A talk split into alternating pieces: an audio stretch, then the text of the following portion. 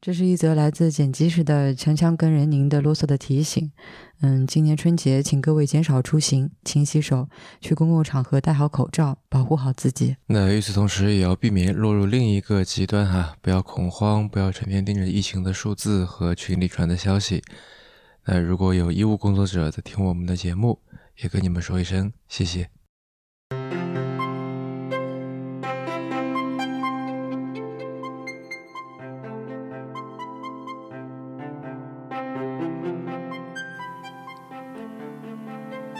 各位好，欢迎收听第一百二十四期的迟早更新，我是任宁啊。今天是农历大年初一啊，给各位拜年啦，新春吉祥，各位。那这也是我们庚子鼠年春节特别节目迟早过年的第二期啊。那这也是我们做迟早过年这个系列节目的第四个年头了哈。呃，然后提醒一下呢，今年我们还有一个小活动，就是只要在新浪微博上面转发并且评论。迟早更新，在过年期间任何一期节目微博，那就有机会获得我在上一期从伦敦大英博物馆带回来的这个小礼物哈。啊，那闲话少说，我们开始今天的节目。嗯，我前段时间去了成都出差啊，受到了朋友的热情的招待，然后他提出要吃火锅，但是我不太吃辣啊，然后我就收到了一条这样的语音。林兄，你大冬天来成都，那就肯定吃火锅噻。你吃不得辣嘛，就吃鸳鸯锅嘛。嗯，我听说，当一个四川人说出鸳鸯锅这三个字的时候，他已经是相当的委屈忍让了。呃，所以呢，呃，当天还是吃了火锅。但是锅端上来的时候呢，我觉得被骗了。啊，因为上海的鸳鸯火锅啊，它那个形状是像太极图形那样的，这个半红半白啊，或者说它就是两个半圆。一个红的，一个白的，但成都的这个鸳鸯锅呢，其实当只有圆心当中很小一块是白汤，啊，其他都是红的，就搞得好像红汤也是看过《孙子兵法》一样的，因为我们知道《孙子兵法》说嘛，这个十则围之，五则攻之，啊，就说你的人数比敌人多十倍呢，就可以去包围他。那个鸳鸯锅呢，我看红汤是白汤的十倍还要多。可以，好吃。这个是鹅肠，好还没好，还不够砖，因为你现在。德国的火很小，红锅就是在冒的，这种火很大。吃一个，吃一个，一定要吃一个。对对对，没得那么吓人。你看有点多涮一下就是没有想象的辣，没有想象的辣。可以接受噻。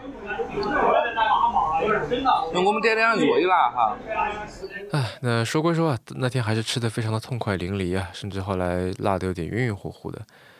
嗯，恍惚之间，眼前的那些火锅，让我忽然想到了之前读过的一本书啊，那就是我今天打算讲的这个王迪的这本《袍哥》啊，它的副标题叫做《一九四零年代川西乡村的暴力与秩序》。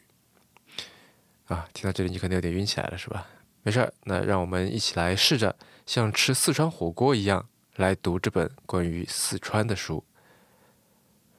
嗯，首先，你有没有听说过“老油”这个词呢？老油火锅，老油火锅其实这个样子，真正的老油哈，说难听点就是潲水油，就是莫名其妙的东西煮起的，比如上一个食客吃完了的油锅，他把里头的渣渣清了。下一个接到吃啊，哦，这种老油它一般就是一直在反复使用的，所以说这个老油特别香烟，聚集千百个美味，而且还有食客的口水。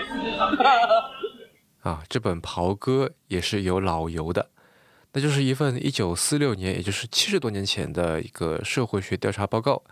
那作者呢是当时的燕京大学社会学系学生沈宝元啊，她是个女学生。然后为什么燕京大学会在成都呢？当然是因为抗日战争了啊，跟这个西南联大是一个原因啊。调查的区域呢，离我吃火锅的地方不远啊，就在成都郊区一个叫望镇的地方。在这本书的序言里面，作者王迪这样说：这篇报告在一九四六年作为他的毕业论文完成之后，虽然一直列在燕京大学社会学系毕业论文的目录中，但再也没有人提到过。直到大约十年前，四川大学李德英教授在北京大学查阅资料时看到这篇论文。他知道我一直在关注袍哥的文献，便给我复印了一份。当时我正集中精力进行二十世纪成都茶馆和公共生活的研究，虽然觉得这份资料非常有用，但究竟该怎么使用也没有进行认真思考。这样，这份资料在我的书架上搁置了近十年之久。啊，那这里就要介绍一下王迪这位作者了哈。什么样的人是在集中精力进行二十世纪成都茶馆和公共生活的研究呢？嗯，他是澳门大学的历史系主任，而他特别擅长的领域叫做微观史学，啊，或者叫做微观历史。那什么叫做微观史学或者微观历史呢？嗯，就跟四川火锅一样，他用的很多啊都是打引号的这个历史的边角料。哦，这下水，我们喊下水，它其实就是一开始可能那些东西是没得人吃，没得人要的，便宜，哦。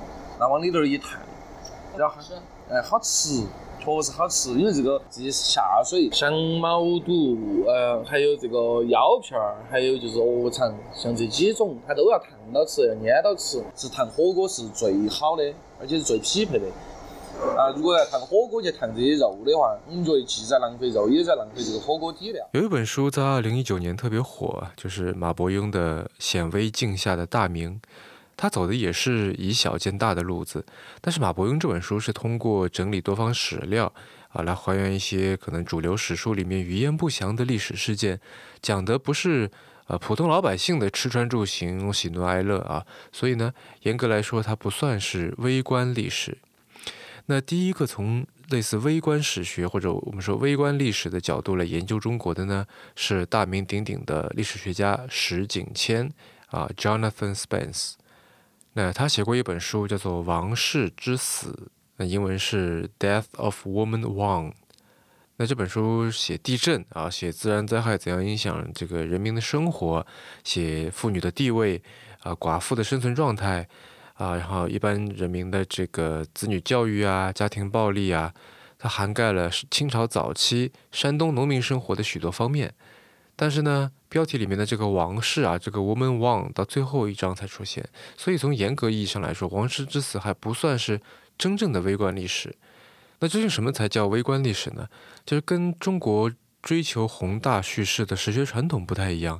所谓的微观历史啊，是要以非常小的社会单位，比如一个个人或者一个家庭，或者比方说一对夫妇出发，啊，把它作为一个引领摸索的这么一个线索。然后去怎么说举轻若重的啊，去从他们的角度去重建过去的一个呃社会的一个场景，或者说一个基层的场景啊，说去重建人们的生活方式和心理状态。那从这个角度来讲，这本《袍哥：一九四零年代川西乡村的暴力与秩序》，也许是第一本用微观历史的方法研究中国历史的书。微观历史有一个很有意思的特点啊，其实也是微观历史写作的一个难点，那就是它的叙事层次特别的丰富。呃，你可以从被观察的主角的这个层次，也可以从观察者，也就是作家的层次来描写发生的种种事件。这个呢，也跟火锅有点像。火锅其实它就像酒一样的，嗯，就像威士忌一样，它不同的产区、不同的香型，它把川渝的风味结合一下，因为你吃得到这个火锅底啊，里面有一点点甜味，有点甜香甜香的味道，又是成都火锅的一个特色。但是它又有很麻的这个，就是因为它还有很多花椒，它花椒有它用的这个花椒就是重庆的那种很麻的味道，因为有的人呢吃得惯辣，但是不见得吃得惯麻。对。因为层次丰富，所以这本书的视角啊是格外的多元，非常有意思。呃，因为这本书它讲述或者观察历史的角度有三层哈。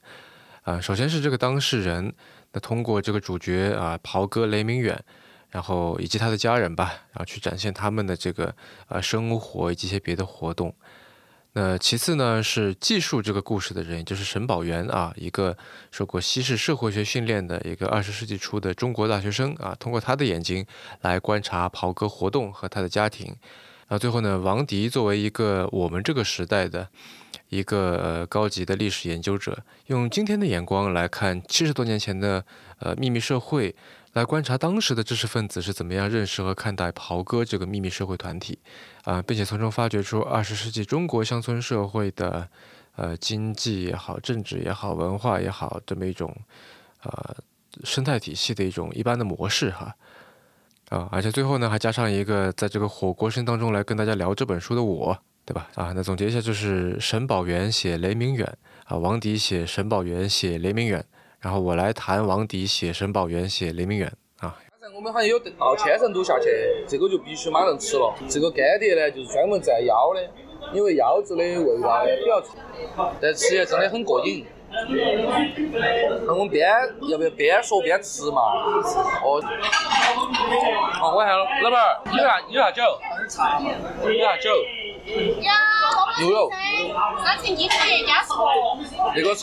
好，那让我们来聊聊这本书吧。这本《袍哥：一九四零年代川西乡村的暴力与秩序》。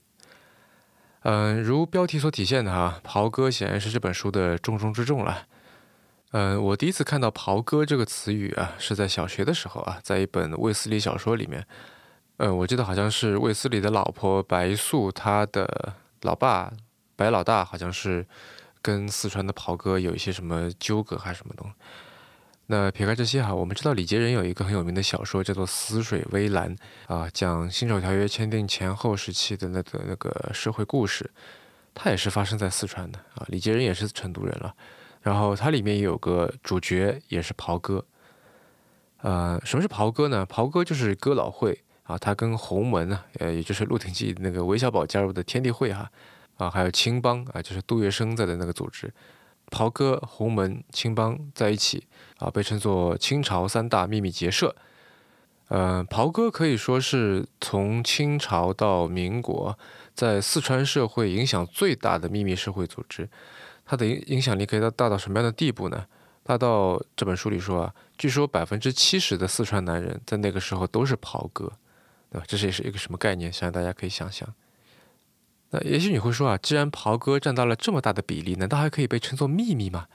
嗯，的确，如果所谓的秘密被大多数人所知道的时候，那秘密也就不称其为秘密了。那换句话说，秘密组织也就不称其为秘密组织了。但是呢？王迪发现啊，当时的人们，包括报刊媒体、学术研究里面，依然沿用了这个秘密组织这个称呼。那这里的秘密组织，我的理解是，它已经从很少有人知道啊这样的这个秘密的意思，蜕变成了另外一种，就是官方以外的非主流的亚文化的这样的这个意思了。嗯，我们知道家族、行会、会馆这些组织在传统的这个中国社会共同体里面扮演了非常重要的角色，但许多边缘化的人群呢，他们却没有对应的这个组织来保护他们的利益，所以这个时候秘密组织就应运而生了啊，比方说像丐帮这样的，对吧？啊，那袍哥呢，就为这些边缘化的人们建立起了这个广泛而有效的一个社会网络。那像我们在影视剧里看到过的那样，这些秘密组织呢也有自己的切口啊，也就是黑话。比方说光棍儿啊，王迪是这样写的：袍哥称他们自己为光棍，一尘不染谓之光，直而不取谓之棍。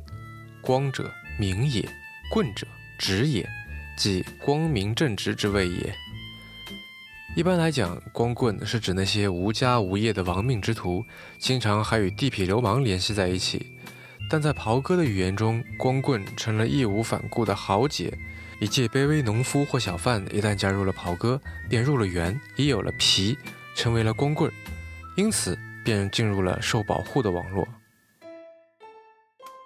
正如谚称，一个光棍十家帮忙，没有皮便会认为是空子。处境当然不妙，正如另一谚云：“行家抬三分，空子压三分。”加入了袍哥，又称为海了，或进入了圈子，其姓名会通报给宫口的各成员，广而告之。这个过程又称为走红单。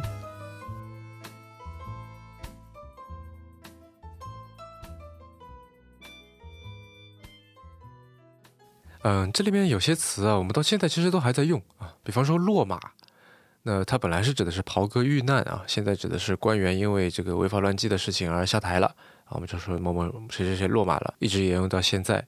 那袍哥之间沟通不只是用词啊，它还有很多别的一些特殊的方式。那比方说袍哥做的这个事情啊，这这个后面会说到了，它有可能会导致一个光棍要陷入不得不走上逃亡之路的一个困境啊，或者说这个袍哥要出差，他跑到别的地方去，或者说他这个在 A 地起了冲突要去 B 地去求援，那这个时候他出去了啊，行走江湖，那么一路上总需要有人照应喽，这个时候光棍啊就会去找当地的袍哥组织。但是你毕竟人生地不熟，袍哥呢也没有什么袍哥证，对吧？能能证明你的身份，那怎么办呢？啊，如果一个外地的袍哥成员想要跟当地的袍哥首领在一个茶馆里面会面，王迪写了这么一个场景：他进入茶馆后，找一张空桌坐下，茶端上来后也不急着喝，而是把茶盖斜放在茶托上，不吭一声地坐着，表示在等着什么人。从其姿势，堂官便知道他可能是同道中人，便装着不经意地问道：“从远方来？”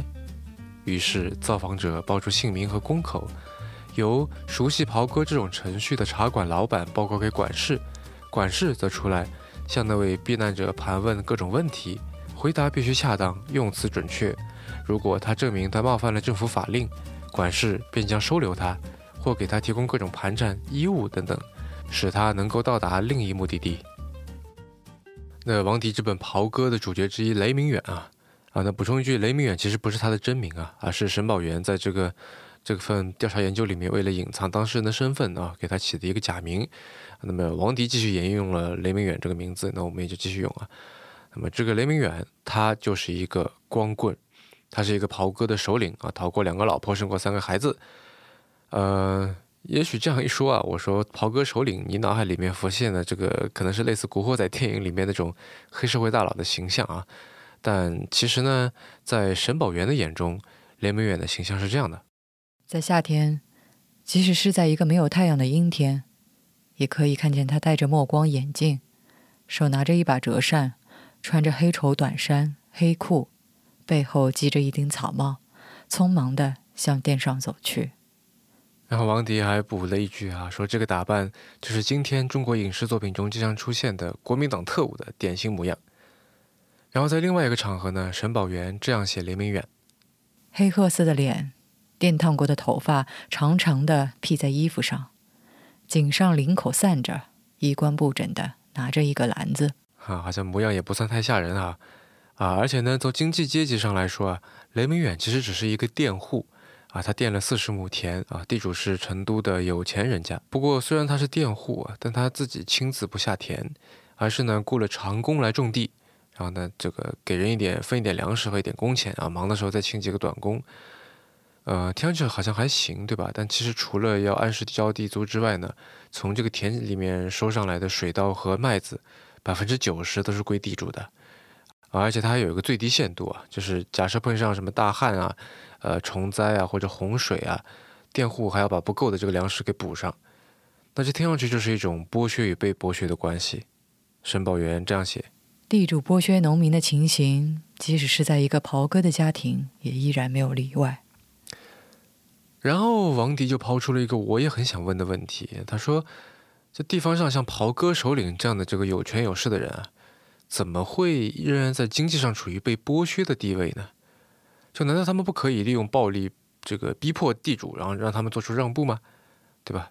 要知道这个雷明远啊，年轻的时候是在二十个人的追杀下面依然可以安然脱逃，并且反败为胜的这么一个凶狠角色，他怎么会这么受欺负呢？王迪的解释角度就很有意思，他说这是契约精神的缘故。他这样写：川西平原是一个独特的地方。在共产主义运动中，川西农村基本上没有扮演任何角色。我们看到，从1920年代以来，在两湖、两广、江西等省蓬勃发展的农民运动，却都没有在川西平原出现。如果我们把历史追溯到更远，也很难看到我从成都平原掀起的农民起义。其原因当然与比较稳定的生活状态，使人们不肯轻易铤而走险有关。不过，这种从上到下的人们对既定制度合法性的认可，以及乡村惯习的制约，也似乎扮演了重要的角色。嗯，而这一点啊，也许也可以为雷明远在这个报告里面，呃，记录的他做的一件最骇人听闻的事情做解释，那就是他当众枪毙了自己的大女儿。呃，原因呢，是因为雷明远请了一个缝衣服的小裁缝到家里来，这个做针线活。然后，所以跟大女儿有不少接近的机会嘛。于是，这个他们俩关系变得很好。然后呢，村里就起了流言了啊，甚至有人传说他们干过一些不名誉的事情。那么雷明远知道以后呢，就大发雷霆。然后雷明远当时的这个老婆啊，也是大女儿的继母，就悄悄的把这个大女儿从后门放走。啊，那这对青年呢，就躲在小裁缝的这个父母家里面。然后雷明远带着这个一堆兄弟，把两个人给抓回来，在这个他自己家里绑上绳子。然后用枪逼着，就走到了河边。关于这段在书后面附的这个沈宝元当年写的原文里面是这样写的：雷大爷的眼气直了，他的声音颤抖着，女儿的脸也变为青白色。那个年轻的裁缝也直哆嗦，他们依然倔强的沉默，未替自己做丝毫的辩护。这是一个行将押赴沙场的行列。父亲对他亲生女儿开枪了。很多村人不敢出来看这一副悲痛的场面，他们在屋中偷偷的哭泣着，私语着，默祷着。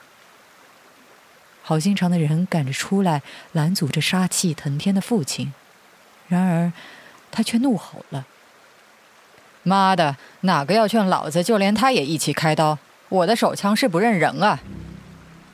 就因为这样。很多人生气的退了回来，有的人吓得再也不敢言语了。他们唯有静静的等候在河边杀人，因为大爷凶狠的脾气是街坊们常常亲身领受到的。他们一直的走到河边去，年轻的一男一女被绳绑着走在前面，第二个跟着的是拿着枪的父亲。第三个是拿着蜡烛，前指在哭泣着的雷大娘。随后跟着是社团中的几个兄弟。临行之前，父亲在说了：“大女，没事儿就不要回来啊。”是。父亲又说：“不要回来，把屋头弄得乒乒乓乓的。”是。你要报仇去找那个害你的，不要找我。是啊，年轻的女儿依然埋着头应声的回答。砰的一声，开枪了。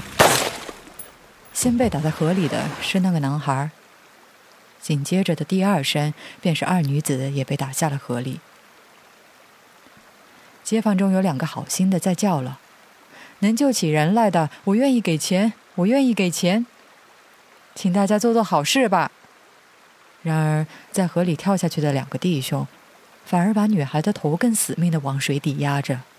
他们好像对死者有夙愿一般。河水极深地奔腾着，冲走了这一堆人世间的怨男怨女，这一对旧礼教所淹埋的可怜虫。结束了这一个枪杀的任务，第一个离开此地的，便是怨气冲天的雷大爷。雷大娘在凄风苦雨中烧完了钱纸，也回到了自己的家。村人们怀着一颗颗沉痛的心，也陆续离开了这片雪地。然而，在全店的那一个母亲的心，却已被撕裂了。一个旧家庭的女人，面对着这切身的悲剧，在维护家庭体面及丈夫威望下，使她不敢大声哭出来。为了免得接受更大的羞辱，她只能偷偷的隐气着。他只能将无限的痛苦及无穷的心酸都埋藏在自己的内心。他不敢大胆的站出来袒护自己的女儿，他不敢洗刷女儿的冤屈，他只有深深的苦，静静的忍受着这哀悼的默念。裁缝的父母也鉴于大爷的威风而不敢出来要人，只有痛哭流涕的把儿子尸首捞回去掩埋去了。显然，他已屈服于社团大爷的控制。这段相关的叙述啊，也被王迪整理以后放在全书的最前面。啊，作为一个引子。那在沈宝元的基础上面，他加了一些文学化的描写，来烘托出某一种这个合理的气氛哈。啊，比如书的正文的第一句话，其实令我想到《百年孤独》的开头啊。王迪写道：“那是在一九三九年发生的悲剧，哪怕已经过去了许多年，乡民们仍然记得那个残酷的画面：父亲在河滩上对女儿当众执行死刑。”嗯，在描写完这段悲剧以后啊，王迪对他做了这样的历史评论：令人惊奇的是，这不是隐蔽的谋杀。而是公开的行刑，但雷明远却没有在法律上遇到任何麻烦。唯一的解释就是，当时私刑在某种程度上是被认可的。袍哥中的人也并没有感觉到这事儿的过分严重，他们觉得这种处置是不容非议的。也没有听说有任何乡民把这桩杀人案上报官府，他们中居然没有人想到雷明远是犯了杀人罪。好，那这里就有微观史学的分析功夫来开展的空间了。啊，你想，事情发生在一九三九年，那中华民国一九一二年就已经成立了。在中华民国的法律里面，对杀人啊，包括杀死亲人该怎么样惩罚，都有着非常明确的规定。从中华民国刑法来看，雷明远杀死女儿的这个行为，应该会被判死罪或者无期徒刑。但是在一九三九年的成都郊区，有人公开枪杀自己的女儿和她可能的这个男朋友，别人要救中枪的人啊，他居然还在众人围观之下让手下跳到水里面去，把中枪的人的这个头按到水里面，以确保他们死透了。他做了这样的事情，居然还可以扬长而去啊，什么后果都不用承担啊，连官司都没有吃。王迪说，这个例子告诉我们呢，一九三零和一九四零年代中国的社会现实。在乡村啊，哪怕是接近成都这样一个在当时也是大城市的一个郊区啊，一个社团的首领，一个父亲可以任意判决和执行死刑。嗯，我们知道中国在二十世纪初就开始介绍西方的现代法律，就开始引入他们那套系统，啊，而且也的确逐步啊非常努力的去建立了一个呃现代意义上的一个地方司法系统。但是这个例子却告诉我们。啊，在地方社会，现代司法观念还远远没有深入人心。啊，那当然了，这也跟那时候军阀割据啊，也这个中央法律无法得到认真实施有关。啊，所以在地方上呢，有着巨大的法律空白。这样的空白给了雷明远以发挥权力的空间，也直接或间接的导致了他的衰落。而且他的衰落跟一种令人上瘾的东西有关。还有个就是，其实我们吃火锅人都比较馋，一开始就抱到那种联想的就是毛肚，联想的就是这些鹅肠，嗯，所以说针对性比较强的是，必须要先把这些吃够了，把瘾过了。嗯，以前老成都的火锅吃了以后，就在一个星期咋个你都要去吃个两三道，因为你不吃，整个心头就不舒服。呃，我们后头发现，可能是因为老成都火锅还要加那个罂粟壳，算不算变相在吃毒品哈？那个炒料。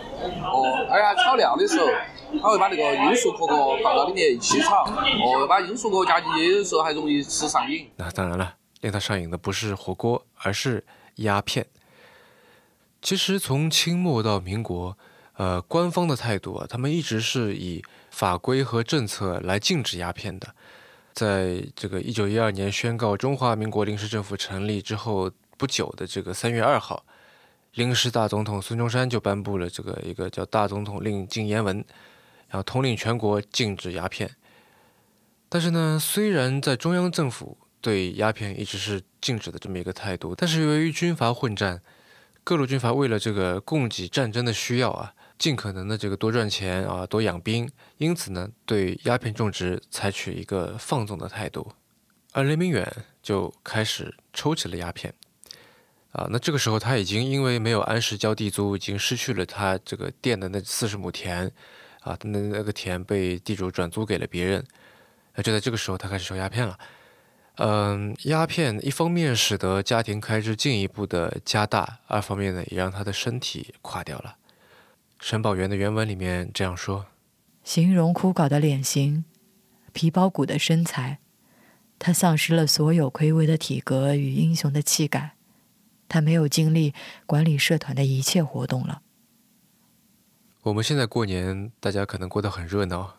一九四六年，也就是七十四年前的那个春节，雷明远他们雷家过得非常的冷清。雷明远把烟具带回家，然后躺在床上抽啊。他的剩下的两个孩子啊，一个儿子一个女儿，都劝他啊，跟他讲吸鸦片的坏处啊什么的，让他再把家业给撑起来啊。可能是过年吧，然后雷明远就就答应了，然后一家人都非常的高兴。但是才到正月初五啊，雷明远又开始每天在烟馆里面耗着，然后到了正月十五呢，家里就连买菜的钱都拿不出来了。嗯，而且在这样的时刻啊，雷明远居然还想着再讨一个老婆，然后雷大娘就他的他的这个现现在的这个老婆非常的不高兴，就跑到这个社团里面去闹，然后这个袍哥的管事呢就去找雷明远啊，也碰了钉子。然后气不过啊，就跟雷大娘说：“说雷明远既然这么的神气啊，不看重兄弟伙的这个情分，那你雷大娘只管向法院去告好了，对吧？告他重婚，那出了事儿由我们弟兄替你撑腰。”这样的风声传出去以后呢，雷明远的态度就变了，就他知道自己不能再以一个社团领袖的这么一个身份来漠视国家的法律啊，他再也不能也没有能力在这个一批兄弟当中耀武扬威了。他的黄金时代已经过去了，嗯，同时其实整个袍哥的黄金时代也已经过去了。沈宝元的记录基本上到这里就已经结束了。由于他隐去了主人公的真实姓名啊，甚至他连真实地点都不知道，这个望镇在哪里也是王迪考证出来的。嗯，王迪和我们其实都无法知道雷明远究竟是谁，也不知道他的人生的结局啊。啊，我们甚至不知道他是不是活到了一九四九年解放军的到来。对于他的结局呢，王迪是这样推测的：如果他能活到一九五零年，我想他的结局会有以下几种可能：一，作为袍哥首领和引起民愤者被镇压，毕竟他杀死女儿的事儿在地方广为人知。此外，还有其他命案。二，受到惩罚。在历次政治运动中受到冲击，但是得以活命。三，由于到一九四九年他已经穷极潦倒，没有受到新政权的打击，在共产党依靠贫农的政策下，作为一个佃户，他可能不会受到什么为难。在土改运动中，已经不是袍哥首领的雷明远，或许还能以佃户的身份分到一块田地。嗯，刚才说了啊，在这本书后面的附录里面呢，有王迪整理的申宝元当年的调查报告啊，一标题叫做《一个农村社团家庭》的这个全文。然后你读完王迪写的这个部分，再来读申宝元的原文，嗯，有点像吃火锅最后那碗酸辣粉儿。一般来说，都跑不脱的是粉儿，因为这个粉儿呢，它是吸这个火锅之精华。让它慢慢在里头炖，慢慢在里头煮。最后呢，每一个人把它这个粉儿捏到碗头，再加点醋，就把这个酸辣粉儿就吃了。因为这个酸的这个味道，我们其实在吃的这个过程中没有咋个在这个我们油碟里头加醋，但是最后这个粉儿加进来以后一定要加醋，倒点醋进来，等儿你可以告一下，还巴适得板，真的是说那么多都无法形容它的美味。哦，像我们成都人说，就是好吃、稳当、巴适，哦，安逸。在调查报告的末尾，雷明远搬家了。申报员是这样写的：一个将近日落的黄昏，当山上的小鸟正在建筑一个新的巢穴的时候，在往城西走的路上，看见青渠黄瘦、俨然一副皮包骨的雷大爷，挑着一担日用的家具，后面跟着的就是雷大娘。他的第二个同甘苦的妻室，在这狭小阴暗的两间住屋里，把烧烟馆的家具都一起搬来了。在这里又继续经营了贩卖鸦片的行业。雷大爷就是中天躺睡在榻上，过着烟瘾。也许在这新居，他会断送未来短促的余生。好了，那就聊到这里吧。火锅也吃完了，雷明远的人生早已经结束，我们的人生还要继续啊！我们的节目明天还要继续日更。您刚刚收听的是迟早更新的第一百二十四期，这是一档探讨科技、商业、设计和生活之间混沌关系的播客节目，也是风险基金 Once Ventures 关于热情、趣味和好奇心的音频记录。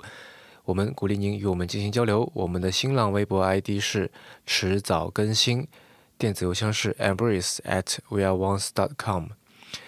如果你想要访问迟早更新的网站，可以在浏览器地址栏输入邮箱的后缀啊，在网页导航栏中就可以找到迟早更新的网站链接了。我们为每一期节目都准备了延伸阅读啊，希望您善加利用。